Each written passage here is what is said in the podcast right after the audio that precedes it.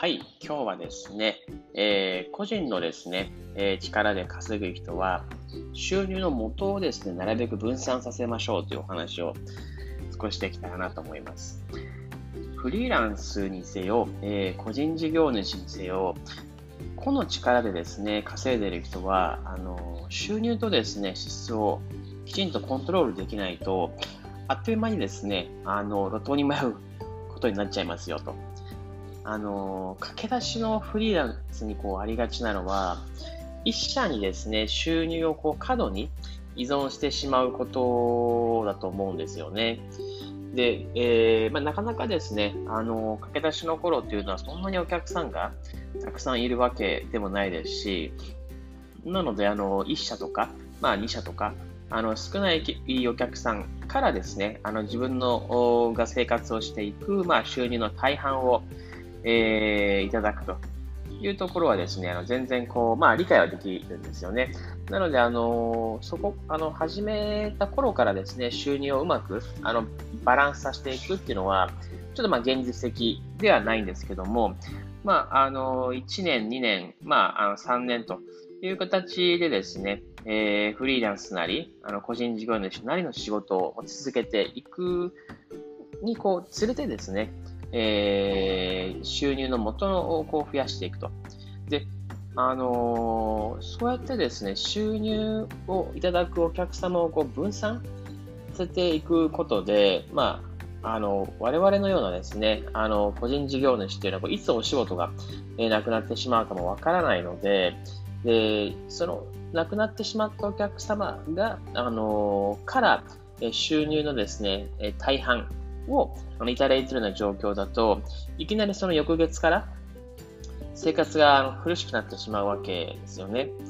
なので、あのそういったことが起こらないように、あの、してですね、収入を元をですね、分散させていくと。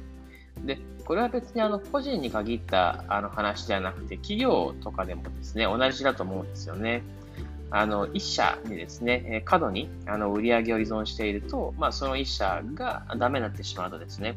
えー、まあ、会社が傾いてしまうと。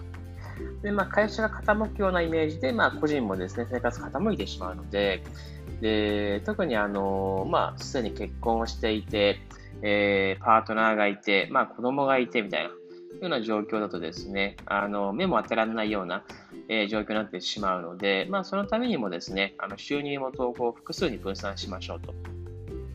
で、結局、あのそのためには、新規営業をずっとこうやり続けないといけないんですよね。で、あの結局あの、今いるお客さんだけで、あの、お仕事ですとか生活をですね、していこうと思うと、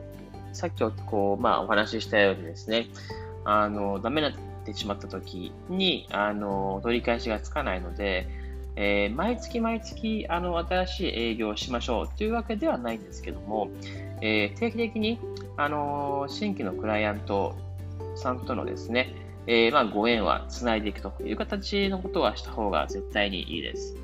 で、自分の場合は、じゃあ、毎月ですとか定期的に営業やってるんですか？と問われるとですね、実はやっていません。で、えー、自分の場合は、あのー、パートナーさんがいてですね、で、彼らから、まあ、新しいあのクライアントさんをご紹介していただくというようなことが多くてですね、まあ、その流れで、あの、少しずつ、え、新しいクライアントさんが増えているような感じですね。はい。なので、えっ、ー、と、まあ、フリーランスにしてもですね、えー、個人事業主にしても、えー、まあ、大事なのは、まあ、あの定期的に新しいクライアントさんとのご縁を見つけていくということと、えー、まあ、それに伴ってですね、収入元をこう複数に分散していくことかなと思います。で、たまにですね、あのお金ちゃんと払ってくれませんみたいな会社さんの話を聞くんですけども、えー、そういう会社さんとはですね、あのすぐにご縁を切るべきだなと思ってます。